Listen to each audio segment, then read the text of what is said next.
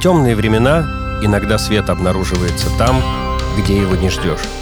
Наш подкаст о том, что таким местом может быть школа. Мы рассказываем о школах и образовательных проектах, которые представляются нам искрами во тьме. Их много, и они продолжают светить. От звонка до звонка. Центр «Какая разница», в котором я работаю, находится в Санкт-Петербурге. Мы занимаемся помощью детьми с аутизмом и с другими особенностями развития. Место, куда дети могут прийти после школы, учиться общаться, учиться находиться в группе, заниматься какой-то интересной деятельностью, творчеством, танцами, йогой. И также ребята могли получать помощь дефектологов, логопедов. Какая разница? Это НКО. Часть программ платная для родителей, часть программ реализуется за счет грантов. Всем привет, это подкаст «От звонка до звонка». Меня зовут Никита Исаев. Сегодня мы говорим про аутизм и инклюзию. Со мной на связи две девушки из Санкт-Петербурга. Это логопед центра «Какая разница?» Лена Королева. Лен, привет. Привет. И э, логопед-дефектолог Настя Золотаренко. Привет, Настя. Привет. Мы уже с вами виделись, но наш долгий разговор не попал на запись. Я помню, что мы как-то говорили о романтизации вашей профессии. Лена как-то на это остро среагировала, что когда тебе говорят, что какая ты крутая, ты работаешь с такими там детьми особенными, почему-то это очень бесит. Почему, собственно, это бесит? Ну, как бы чем дальше человек находится от сферы коррекционного образования, тем э, чаще я, я слышу эту реакцию, типа, «Во, у тебя такая работа, это так важно, так благородно». Это как будто плохо сразу с двух сторон, потому что, ну, как бы, с одной стороны, это предполагает, что э, я какая-то особенная, и я делаю какую-то такую великолепную, сложную работу, с которой никто бы другой не справился. Но я обычная, просто мне подходит эта работа. Я ну, могу ее делать, потому что так совпали мои личные особенности, там, не знаю, мой там, жизненный путь, как так сложилось, что у меня есть там скиллы и качества, которые нужны для этой работы. У тебя для твоей работы нужны твои скиллы и качества, я бы не смогла делать твою работу. Вот, ну, вот у меня есть специальная умелка, чтобы работать с детьми с аутизмом, а у тебя есть специальная умелка, чтобы работать с семиклассниками. И никто из нас не лучше ничья из нас работа неблагороднее, как бы мы просто, ну, типа люди на работе работаем. Вот. А вторая история, которая меня в этой ситуации, ну как, цепляет, знаешь, что раз я делаю такую работу, то и у меня дети такие, вот они, ну, такие прям очень особенные. Нужно для них вот такое прям специальное особенное место, где собраны вот такие просветленные все люди, и мы вот вокруг этих детей вот так вот просветленно работаем. Ну, нет, у меня дети, которым ну, чуть сложнее, чем обычным детям. У них есть э, свои особенности, иначе они бы ко мне не пришли, это правда. Но им нужны те же штуки, что и обычным детям. Им нужно, чтобы их любили, их понимали, с ними играли, с ними договаривались и как бы принимали их мнение в расчет. Настя, что думаешь? Ну, я думаю о том, что это же все связано просто с тем, что наша профессия с Леной супер закрытая, и она такая супер индивидуальная. То есть если когда учитель заходит в класс, у него есть какое-то сообщество, есть а, условный педагогический коллектив, то логопед, он, как правило, один. И, как правило, мы делаем все какую-то работу в своем кабинете, и единственная наша связь — это периодически пообщаться с родителями и с а, руководством. И от этого ну, создается такое ощущение загадочности и тайны, которые порой не то чтобы про эту профессию. Я сама пришла в профессию в 19 лет. Это было супер случайно. Просто у моих близких друзей родился мальчик с аутизмом, и я с этой семьей видела весь этот путь. От э, рождения мальчика до, когда они заметили первые трудности, до принятия диагноза. Сейчас мальчику 13 лет, и он э, живет э, в Грузии. А когда я начинала работать, я вообще не думала о том, что это какая-то суперсложная профессия, она супер закрытая. Мне просто было интересно. И вот мне кажется, что в нашу профессию приходят люди, которым просто интересно. Просто интересно быть с детьми, интересно работать и интересно общаться и коммуницировать. Лен, как ты пришла в профессию? Да, слушай, вообще достаточно случайно. Я и на логопеда поступила учиться, потому что на филфак не поступила. Ну, я подумала, ну, типа, педагогом неинтересно быть, кому-то чего-то учить, но как будто в классе, там, толпой детей мне сложно, а логопед там один работает с детьми, ну, как. И где-то на третьем курсе э, меня моя подружка позвала поволонтерить в благотворительный лагерь, который устраивала как раз будущий директор центра «Какая разница?». И ну, там собирались дети, она работала тогда в коррекционной школе, и она устраивала родителям типа разгрузочные дни, да, раз в месяц в воскресенье она собирала волонтеров и своих детей, ну, еще каких-то ребят тоже с особенностями, и, ну, устраивала как бы такую серию мастер-классов. То есть на 6 часов у родителей в воскресенье было свободное время, и мы там под ее чутким руководством э, проводили с детьми время прикольно.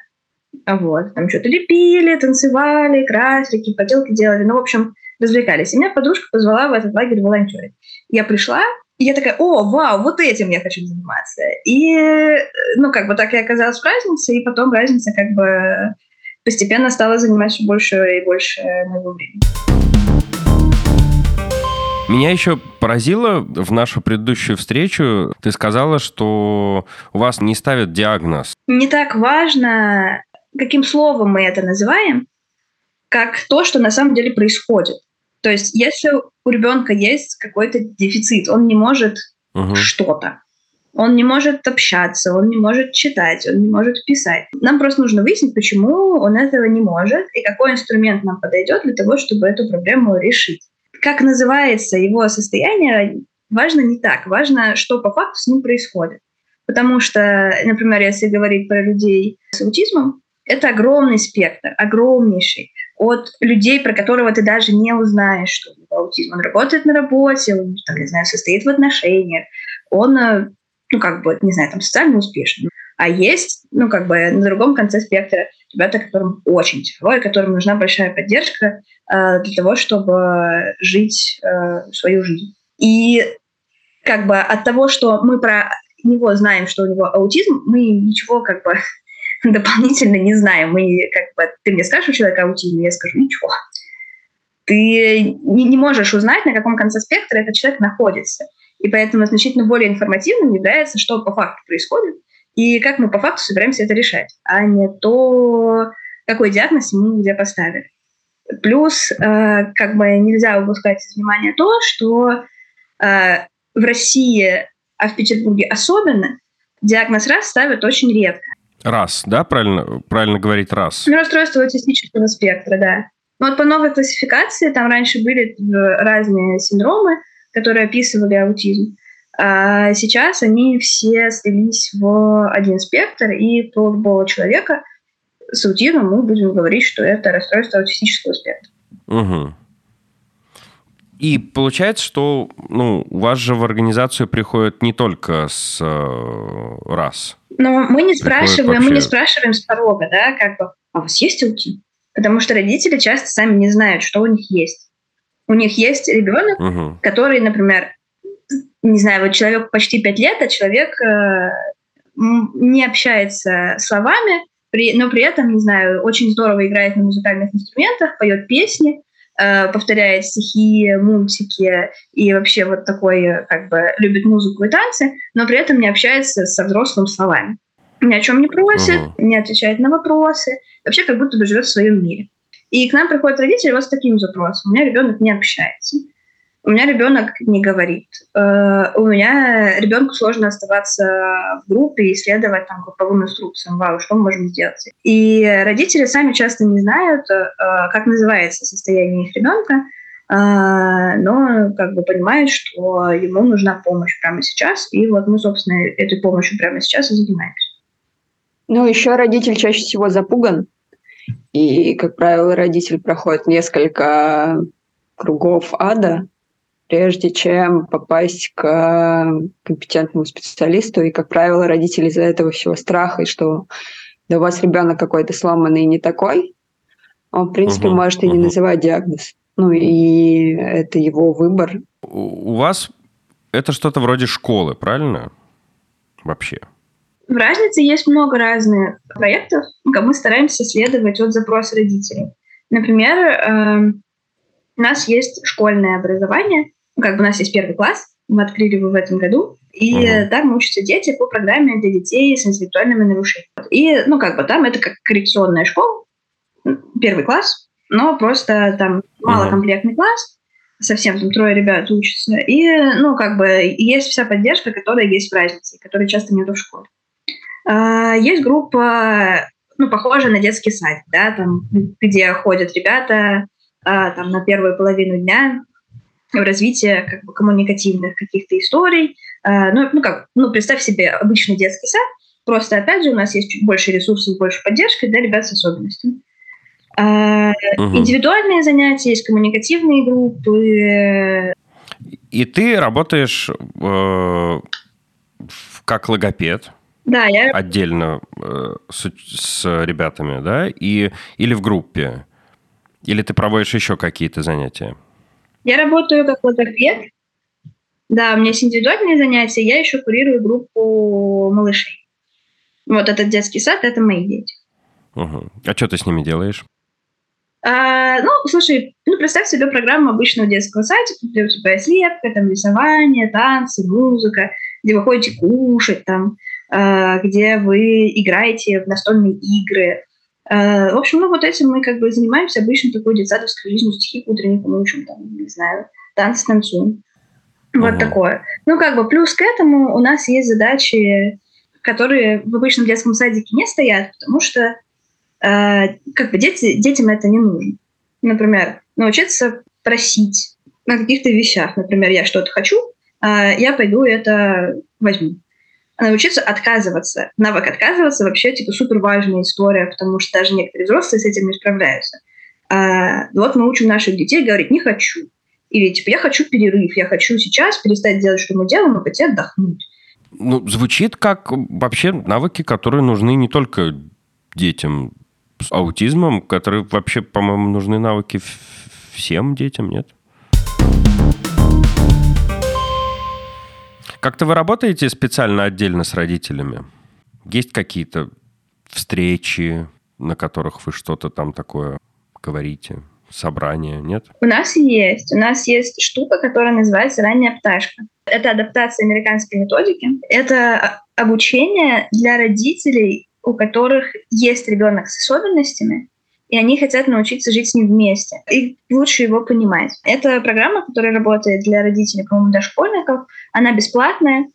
И вот у нас в центре два есть тренера этой программы, и раз в полгода запускается ранняя пташка, э, куда приходят э, родители наших детей там они обсуждают, как помочь детям, как настроить среду дома, как с ними взаимодействовать, как общаться. Это всегда комплексная работа, то есть это всегда работа в контакте педагог, родитель, воспитатель или там педагог, родитель, завуч. То есть это никогда не работает так, что только педагог что-то делает, только он включает и работает над постановкой звуков, а родитель и воспитатели такие ходят рядом и ничего не делают. Важно, чтобы включались все и были включены uh-huh. в этот процесс. Uh-huh. Помнишь, я рассказывала тебе про а, пособие, про э, типа для учителей, которым пришел в класс особый ребенок.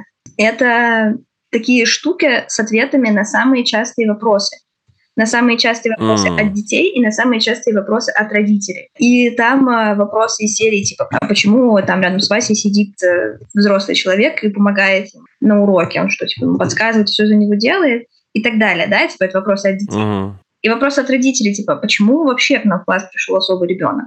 А как мы можем его оттуда убрать, mm. да? Никак. Это фонд «Выход», который работает с детьми с раз для своих проектов, делал вот такие вот пособия. Еще раз назовем организацию. Как называется? Организация «Выход». А вы бы могли ответить на вопрос вот родителю, действительно, да? У нас же прописана инклюзия. Угу. Вообще, в законе у нас прописана инклюзия. Завтра в любой класс, в любую школу может прийти ребенок с какими угодно особенностями. И родители и дети вряд ли будут рады. Что можно сказать родителям и детям? Когда приходят в обычный класс, даже частной школы, А, ребенок, ну, ребенок с особенностями. Ты как а, тьютер сначала очень долго разговариваешь с родителем ребенка, задаешь кучу разных вопросиков по поводу особенностей взаимодействия, что ест, что не ест, как включается, что помогает, что не помогает. Потом ты эту всю информацию собираешь, как-то подбираешь э, штуки, которые помогли бы ему лучше включиться. Потом ты, значит, долго разговариваешь с учителем, потому что сейчас э, у нас наносная инклюзия, и получается, что учитель не всегда готов к особому ребенку, и ты рассказываешь, что вот Вася любит то, не любит это, включается так, есть вот такие методички, есть вот такая штука, и настраиваешь этот контакт. Потом ты идешь на первое собрание и говоришь, вот я Настя, и я сопровождаю вашего, и сопровождаю этого ребенка. По вопросам включения можно подходить ко мне, и ты такой некий мостик между учителем, между родителем этого ребенка и между педагогическим, педагогическим коллективом и родителем детей. А, еще нужно про это все, по этой всей системе не забывать про детей, которые будут учиться с Васей. У детей же тоже есть свои вопросы. Почему он кричит? Ну и ты выстраиваешь со всеми этот процесс. Что сказать, вот я не знаю, на первом собрании, вот родители узнали, что вот будет такой ребенок учиться. Как, как им об этом объявить? Что, как их успокоить? Мне кажется, каким-то особым образом объявлять об этом не стоит. Ну, то есть, типа, вот у нас Вася, а у Васи вот эта проблема. Потому что она, когда ты это подсвечиваешь, то она еще больше начинает поднимать разные мысли и разгонять тревогу. Ну а как, совсем не говорить, что ли? Ну, это про то, что мы с тобой говорили про аутизм и про диагноз. Ну, то есть от того, что ты скажешь, что у вас аутизм, это еще больше даст вопрос. А, ну вот, вот смотри, мы можем уже, значит, значит, говорить диагноз не надо. Слушай, я тебе больше скажу. Я тебе больше скажу. Ты не имеешь права говорить диагноз потому что это закрытая медицинская информация. Если ты не имеешь права его знать, да. если ты вдруг его знаешь, ты не имеешь права его никому не передавать.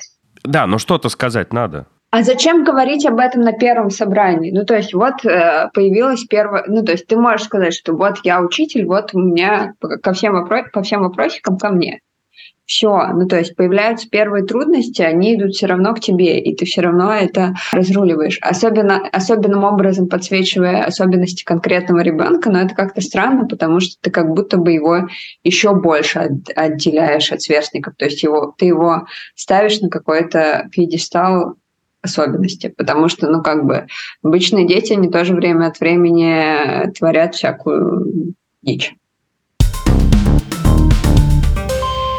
Я еще запомнил э, с нашей прошлой встречи такой момент. Э, ты меня поправила, когда я произнес фразу «инклюзивные дети». Все время трудно с терминами, как правильно сказать, да, там аутизм или рас, или как-то еще. И, в общем, я для всех детей, я наклеил на них наклейку «инклюзивные дети». Ты меня поправила. Вот. Э, мне это очень запомнилось. Вот можешь меня еще раз поправить и сказать, почему э, это неправильно? Потому что инклюзия — это про то, когда Вася, Коля и Петя все вместе и общаются на равных. Просто там Васе нужен э, АДК, альтернативная дополнительная коммуникация. Пете нужно иногда время от времени выйти подышать и побыть одному, потому что Петя перегружается от звуков а Коля просто интроверт, и ему хочется побыть одному. И вот когда инклюзия — это про это. А когда мы кого-то называем инклюзивным ребенком, инклюзивным взрослым, как будто бы на него надеваем такую масочку, на которой написано «ты инклюзивный», значит, ты особый. Это, это не про инклюзию, это больше про угу. ну, как раз про диагноз, про то, что это какой-то особый инклюзивный ребенок, которого нужно каким-то альтернативным образом включить.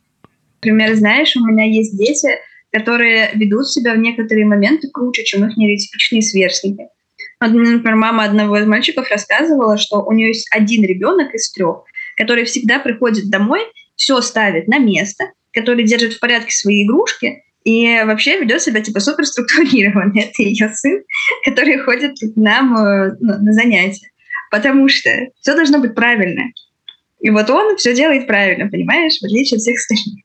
Я помню это еще, кстати, из курса психологии, просто э, педагогической психологии. У нас возрастная психология, что для детей очень важно, в принципе, чтобы все было... Ну, как для детей важен режим, распорядок дня, да, э, и чем меньше ребенок, тем важнее режим. Да? Вставать в определенное время, ложиться в одно и то же время, да, есть одной и той же вилкой, да, пить из, из своего стаканчика с вот таким вот цветочком, да. Да, ну дети любят постоянство. Вообще все дети да. лучше всего себя чувствуют в постоянной, очень предсказуемой среде. Когда есть расписание, о котором ты знаешь заранее. А когда есть... Э, ну, когда чем больше ты контролируешь среду, тем ты спокойнее себя в ней ощущаешь. Другой вопрос, что нейротипичные дети могут легче переносить изменения среды. Дети, детям с аутизмом э, бывает тяжелее справляться с тем, что среда меняется. Например, э, изменения в расписании не нравятся никому. Но другой вопрос, что ну, ты как-нибудь справишься с тем, что тебя это раздражает, и это никак не отразится на твоем, на твоей, не знаю, продуктивности в течение деятельности, которую ты выполняешь. А там, например, ребята изменения в расписании может расстроить. И, ну, как бы это скажется на том, как они будут себя чувствовать дальше в течение дня, потому что что-то идет не по плану. Вот. Угу. И с таким мы тоже учим справляться. Мы учим, например, тому, что может быть план на день. Есть расписание, которым ты знаешь заранее. И это помогает тебе, ну, как бы, рассчитывать свои силы, да? Угу. И также мы учим тому, что в этом расписании, которое ты знаешь заранее, могут происходить изменения. Мы тебя о них предупредим. Ты знаешь о том, что они произойдут. Но они произойдут, и тебе нужно быть к этому готовым. Типа, нужно больше времени для того, чтобы этот навык освоить. И нужно больше поддержки для того, чтобы смириться с тем, что расписание изменилось. Мне кажется, это важно держать в голове вот учителям в обычной школе тоже. Потому что, конечно же, у нас много ребят с аутизмом, о которых мы просто не знаем у меня в классе, я не знаю, там, в моих классах, которые я веду, сколько ребят, которым тяжелее переносить изменения, чем другим. Просто они это не показывают. Да слушай, вообще большинство штук, которые мы воспринимаем как штуки подготовки к инклюзии, большинство каких-то вот этих штучек, которые мы делаем для того, чтобы включить в класс особого ребенка, они выигрышны mm-hmm. для всех, для всех детей. Всем детям полезно хорошо понимать, как структурирована их деятельность. Всем детям время от времени может понадобиться тихое укромное место, где можно побыть одному в тишине. Всем детям пойдет на пользу возможность попросить перерыв посредине урока и пойти чуть-чуть типа разгрузиться. Потому что я сейчас перегрузился, и мой мозг не справляется с тем, что я делаю. Мне нужен отдых. У нас очень плохо вообще в школах с местом, где можно было бы просто спокойно посидеть, уединиться. Ребята очень часто сидят в туалете. Mm-hmm. Mm-hmm. туалета. Они ставят э, мусорные бачки с закрытыми крышками, садятся на них и просто там сидят. Ну, что-то там разговаривают, я не знаю, там в телефоне друг другу что-нибудь показывают. Я когда работала тьютером, просила поставить просто ширму в классе. Mm. И организовала там такой тихий угол. Ширма 4-5 наушников строительных из э, Оби или из Леруа Мерлен, и готов восхитительно можете читать книжку чуть более тихом пространстве. Вот, давайте нам, нам, э, учителям из обычных школ, э, вот давайте нам еще каких-нибудь таких этих лайфхаков. Ну, я ношу наушники без музыки. Я ношу обычные наушники, просто не ставлю в них музыку, когда я устаю от громких звуков. Но шумоподавляющие наушники, да, это изобретение богов. Класс. Так, шумоподавляющие наушники. Э, не забывать про четкость расписания, вообще про это, про то, что все должно быть на своих местах, полочках. Да? Ширма в классе. Спасибо, Настя. Давайте, давайте. Даже не четкость, не, не сколько четкость расписания, сколько нашим ребятам в спектре важно визуальное подкрепление, э, и просто чтобы оно было в доступе и видно у всех. Вот. Сенсорная коробка, сенсорные мешки, балансиры, что еще? Расскажи про сенсорную коробку, потому что это самое реальное, что может организовать учитель, в отличие от балансиров и мешков. Не, не, с балансирами, кстати, не согласна. А, если у вас ребенок расшатывает все стулья, вечно качается, то можно ему дать балансир и посадить его на него. Тогда он будет качаться, при этом э, стул останется в целости и сохранности. Что это? А, что, сенсорная... подожди, что, что это такое? Что такое балансир? Балансир – это такая круглая голубая, ну, у нас, у нас на работе это голубая подушка, а я могу ее, в общем, прислать ссылку в Озоне. Такая подушка, на которую садишься, она эм, пластиковая, и она так выстроена у нее конструкция, что она шатается. То есть ты, когда на нее садишься, ты по ней, на ней можешь шататься и качаться. Так это мне такая нужна. Я люблю шататься и качаться. Так, сенсорная коробка. Сенсорная коробка – это такая коробка, в которой ты кладешь кучу всяких расслабляющих штук, которые может ребенок взять и использовать в руках. А, например, это могут быть попыт, может быть, суджок. А я еще кладу туда всякие колючие мячики. У меня сейчас есть в работе мальчик, который... А, ему очень сложно концентрироваться на задаче. То есть если ему поставить инструкцию, сейчас мы сидим и делаем задание, то мальчик, скорее всего, мне начнет разносить мой кабинет. Ого. А, я ему даю в руки... Ну, я сделала ему визуальное расписание, то есть мальчик понимает, когда у него отдых когда он делает задание. А, и я иногда даю ему в руки попыт, и он а, отмечает, ну, играет с попытом и делает там артикуляционную гимнастику или еще какие-то другие задания. И попыт помогает лучше мальчику включаться в игру и в задание, потому что порой бывает сложно следовать инструкции и ну, не отвлекаться. Для дошкольников это супер актуально, для подростков, наверное, уже менее актуально. Коробка «Помогу ждать» Это коробка, в которой есть книжки, есть какие-то игрушки. Некоторым детям бывает очень сложно ждать. Ждать, пока начнется занятие, ждать, когда придет мама. И вот э, есть такая коробка. Ее, наверное, можно адаптировать под более взрослый возраст. То есть у меня это какие-то игрушки, книжки и раскраски. Для более взрослого возраста, наверное, можно туда положить какие-нибудь журналы или еще что-нибудь.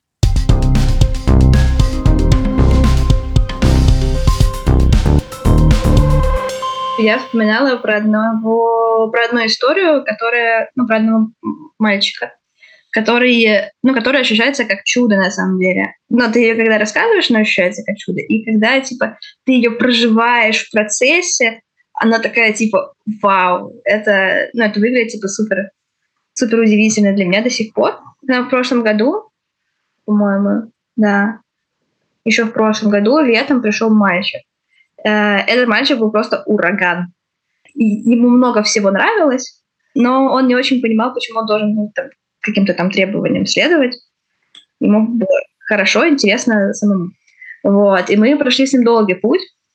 Мальчишка не говорил совсем, ну, как, практически ничего, и было очень сложно узнать, насколько он умный. Потому что ну, ты никогда об этом не задумываешься, но вообще-то, если человек тебя не слушается, ты никогда не узнаешь, насколько, типа, что есть в его голове, потому что у него нет задачи делать то, что ты просишь. Но на чем как бы построены основные диагностические методики. И, ну, в общем, пацанчик ничего не говорил, и мы учились ним просто общаться, используя альтернативную коммуникацию. Хотя бы просто, чтобы он мог доносить до нас свои хотелочки. И также учились постепенно следовать инструкции. И в какой-то момент, а, используя альтернативную коммуникацию, мальчишка заговорил. И он начал говорить сначала отдельными словами, потом фразами. А спустя несколько месяцев мы легко отказались от всех а, карточек, он начал разговаривать словами как бы через рот, он начал играть в какие-то очень крутанские игры, многих, многие из которых мы его не учили. Он э, начал абсолютно спокойно э, как бы слышать наши требования, делать то, что мы просим. И мы начали постепенно включать его в группу, где он э, начал играть с другими детьми и взаимодействовать с ними.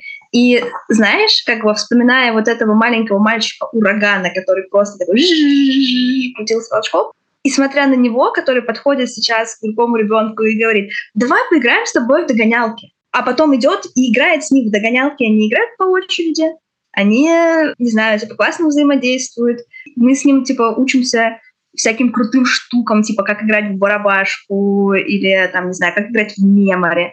Что такое фламинго, и как он несколько раз рыгает. Ты такой, вау, типа, чувак, ты, ну, как бы ты не мог полтора года назад, не знаю, сказать ни слова, а сейчас ты говоришь, давай пойдем поиграем с тобой. Я хочу играть с Леной, я не хочу играть с Сырой. Сколько ему лет? Ну, сейчас шесть. Что случилось? У меня случилась правильная коррекция, которая ему подходит. То есть это все-таки не чудо? Конечно, это не чудо. Но в смысле в том плане, что это рукотворное чудо, конечно. Но это, ну, типа, что-то, что ты видишь, и ты радуешься э, каждому новому мелку. И знаешь еще что? А, в нашей работе мы часто сталкиваемся с тем, что приходится учить каждому маленькому шажочку.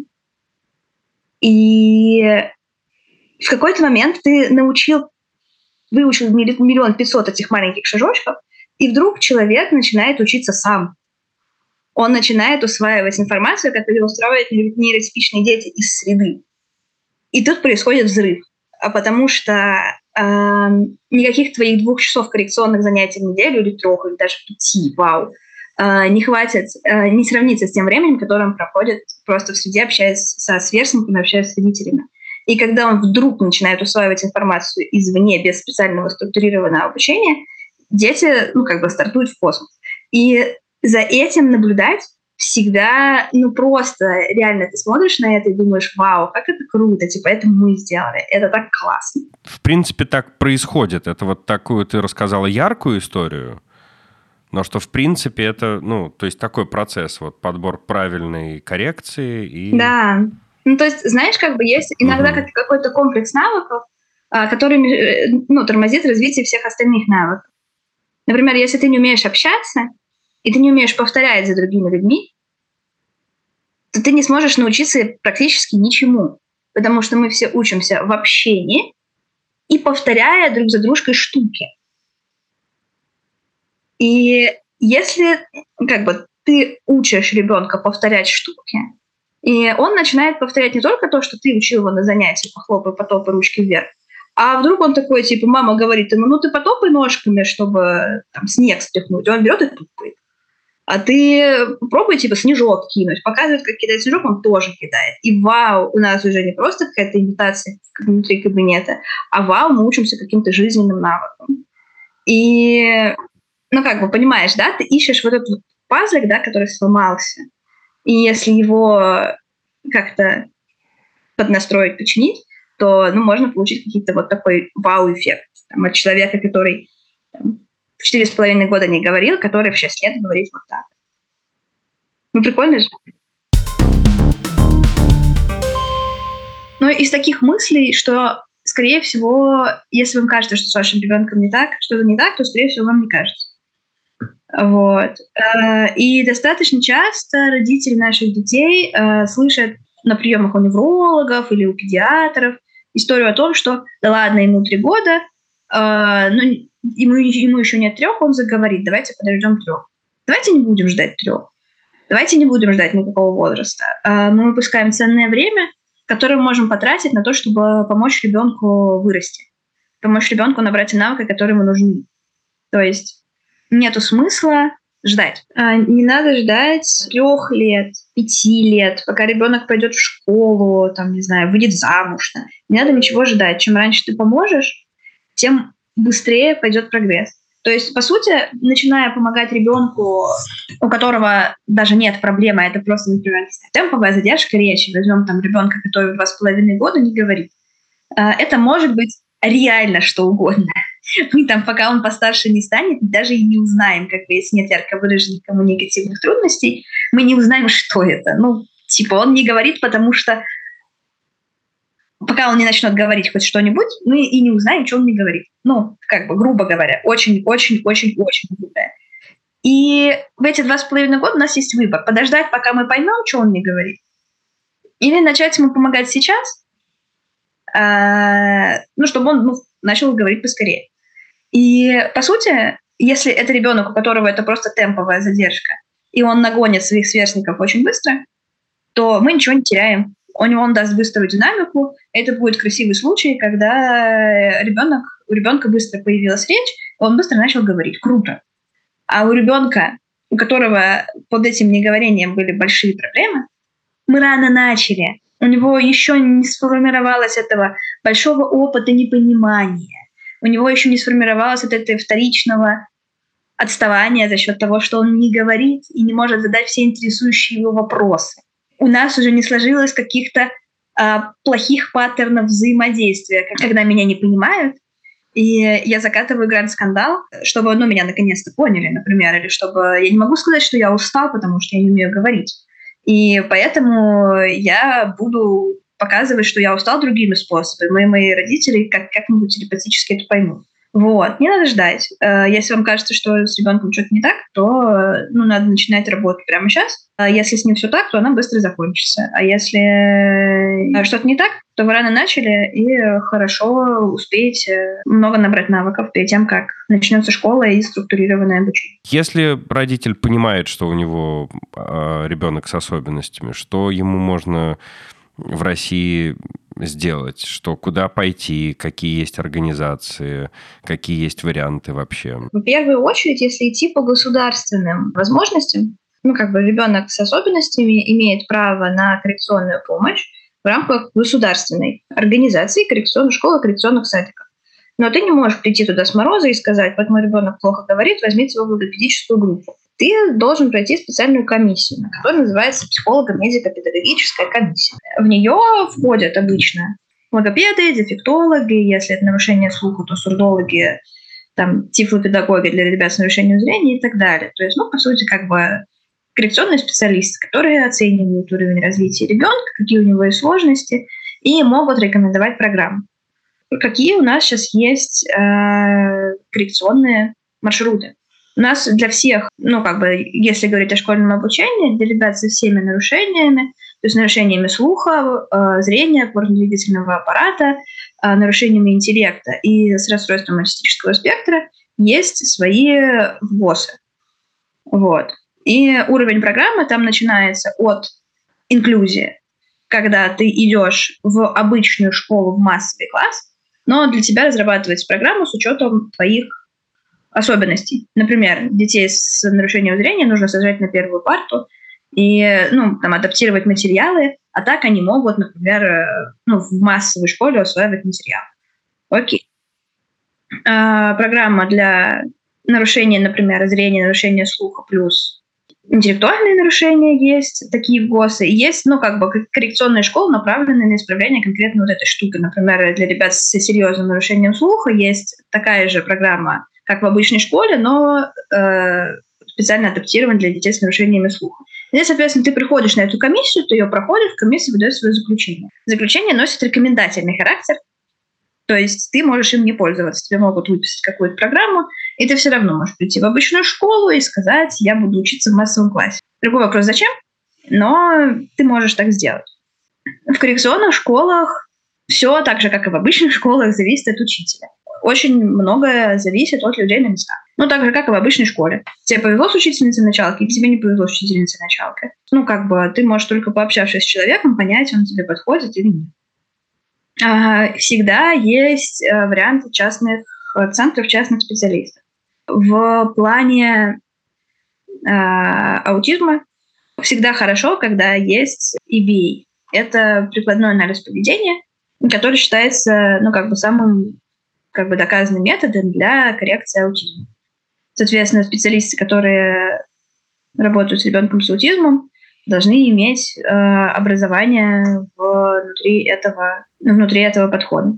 Я не знаю, но в смысле, если говорить о том, кто работает с аутизмом и делает это как будто бы успешно, то кроме разницы это Аба Мозаика, э, Натив, центр Натив, э, центр простор а, для тех, кто, ну, типа, это там, там физические физическая нагрузка, в общем, это как типа крутой веревочный парк, батутный городок, и там крутая адаптивная физкультура. У разницы и простора есть э, совместный проект, который называется «Навигатор». По сути, это коммуникативные группы и ну, как бы группы дневного пребывания, да, когда ты можешь привести ребенка, он там будет э, хорошо проводить время. И это место, где ты можешь привести, ну как бы, где ребенок с особенностями может хорошо провести время. Вот. Ну, Антон тут рядом, понятно, мы все про него знаем. Ну, не все, может, может кто-то не знает. Ну, Антон тут рядом с самый э, раскрученный э, фонд помощи людям угу. с аутизмом, но они в основном работают со взрослыми, для малышей у них недавно. Они, за, они закрыли детский проект. Они закрыли детский проект? Очень Да, поэтому как бы только со взрослыми. Только со взрослыми. Вот, Настя, кого еще знаешь? А, социальная школа Каритес. Это если ну, ребенку нужно АДК особо. ИРАФ. ИРАФ, Институт раннего вмешательства. Особая глубина – это сенсорика. Да. А, и еще а, медицинская клиника 21 век, они используют прям социальные истории да, при работе с особыми ребятами хорошие организации мы можем назвать, можем посоветовать, да, и назвать, как, как они называются. Мы, мы вряд ли можем хейтить какие-то организации, куда не надо ходить. Давайте скажем про метод. Ну, например, знаете, э, если у человека есть проблема, я не знаю, с болезнью желудочно-кишечного тракта, можно посоветовать ему пойти к гастроэнтерологу и не советовать ходить ему к знахарке, которая будет там водить руками, да, вот и точно сказать, что хиллерство не работает. А давайте скажем, какие методики не работают для детей с аутизмом? Есть, есть просто методики с недоказанной эффективностью. Да те методики, которые можно делать, как сказал тут недавно педиатр, если вам тревожно, то можно. Ну, холдинг-терапия, с дельфинами плавать, э, томатис-терапия. Чуть-чуть подробнее. Э, холдинг-терапия. Это же... Вот у меня, например, да, ребенок э, с аутизмом. Мне предлагают, у меня на горизонте появляются люди, которые предлагают мне холдинг-терапию. Что с ней не так? Что это? Подожди, а, Лен, я путаю. Терапия, когда собак гладят, это какая? Это канистерапия. Канистерапия. А холдинг – это когда удерживают? Это когда держит, да была такая теория о том, что аутизм э, возникает от того, что типа ребенок не получает достаточно любви. И типа, если его держать и обнимать долго-долго, то он получит достаточно любви, аутизм идет. Это холдинг-терапия. А, она не работает. Но и она не из тех, которые ничего плохого не будет, если ты ей попользуешься, да, как бы если ты будешь долго удерживать в объятиях ребенка с аутизмом, ну, как бы будет плохо всем, и ребенку, и тебе. А, есть аппаратные методики, которые исходят из предположения, что воздействуя каким-то образом на мозг человека, ты сможешь добиться каких-то результатов. Например, добиться появления речи или ухода аутистических симптомов. В смысле, то есть электрические разряды какие-то пускать? Или ну, что? это микрополяризация. Слабым током воздействует на кору головного мозга, чтобы ее активизировать слушают специально подобранные музыкальные треки в наушниках, чтобы звуковые волны воздействовали на тебя, и ты... Ну, как бы, я не вдавалась в подробности, потому что во всех рекомендациях к коррекции аутизма они идут как методики с недоказанной эффективностью, не надо туда ходить и тратить там большие деньги. Кроме того, я читала большую серию отзывов от э, Томатиса, вот это вот, который с ушками слушает, э, от родителей, которые рассказывали про то, что там у детей большие откаты после них.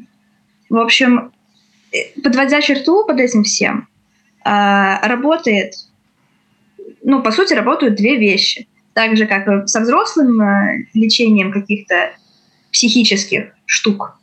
Две вещи. Поведенческая терапия и ну, фармакологические штуки для тех, кому это нужно. То есть кому-то из ребят действительно нужна фармакологическая поддержка. Так же, как ты, когда ты борешься с депрессией, тебе нужны антидепрессанты. И помощь психотерапевта.